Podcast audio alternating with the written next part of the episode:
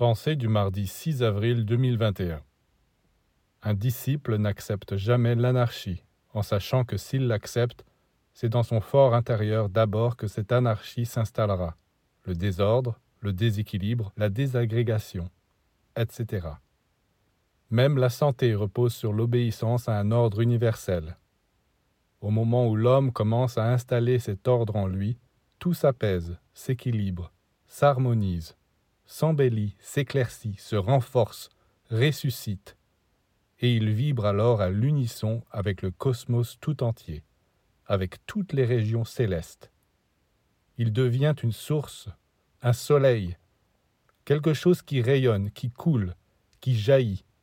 Voilà l'idéal auquel nous devons tendre, et non rester comme une porte grande ouverte à tous les courants nocifs qui flottent partout sous forme de philosophie ou d'idéologie anarchiste que ce soit un individu, une famille, une société, un pays, en s'ouvrant à ces courants, on se détruit. La loi est implacable.